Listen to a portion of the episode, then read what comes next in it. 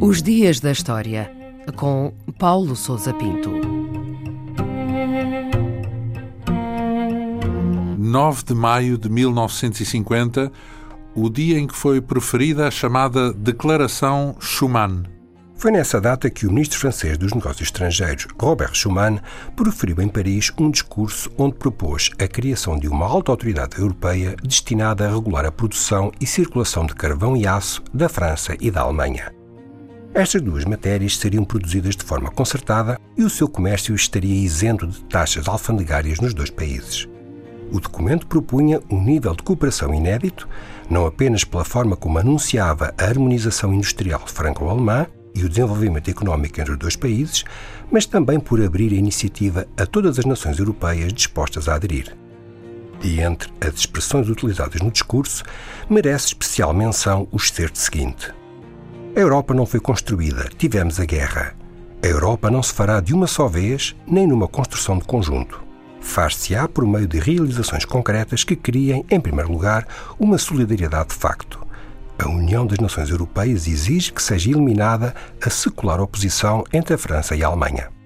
E quem era este homem, Robert Schuman, e quais foram os motivos que justificaram, levaram a esta declaração?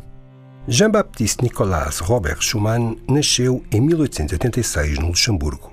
O seu pai era alemão e o próprio Robert estudou em diversas universidades alemãs. Tornou-se cidadão francês em 1919 e seguiu uma carreira como advogado e político. Durante a Segunda Guerra fez parte do governo de Pétain, mas foi preso pelos nazis e acabou por se juntar à resistência. As suas ligações à Alemanha criaram dificuldades no cenário pós-guerra, mas acabou por readquirir a cidadania plena. Foi primeiro-ministro por duas vezes, em 1947 e 1948, e foi também ele, enquanto ministro dos Negócios Estrangeiros, que assinou a adesão da França à NATO em 1949. Schumann fez parte de um grupo de notáveis, entre os quais se incluía Jean Monnet, que compreendeu a urgência de promover a reconciliação franco-alemã como passo fundamental para a estabilidade e para a paz na Europa, dilacerada por duas guerras no espaço de meio século. A sua declaração foi, portanto, um instrumento essencial na construção de um novo modelo de relacionamento entre as nações europeias. E teve efeitos imediatos esta declaração? A Declaração Schuman é tomada como o documento fundador de um processo que veio a dar origem à Comunidade Económica Europeia e posteriormente à União Europeia. O seu apelo mereceu resposta imediata por parte do chanceler da então República Federal Alemã, Konrad Adenauer, a que se seguiram os governos dos Países Baixos, Bélgica, Luxemburgo e Itália. Um ano depois, pelo Tratado de Paris, estes seis países fundaram a Comunidade Europeia do Carvão e do Aço, uma organização supranacional que mais não foi do que a formalização dos princípios da Declaração Schuman.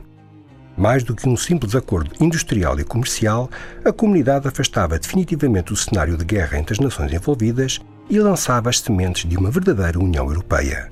Desde então, o projeto alargou-se e desenvolveu-se através da criação de um conjunto de mecanismos e instituições políticas, sociais e económicas e pela adesão gradual da quase totalidade dos restantes países da Europa até atingir a dimensão que possui na atualidade.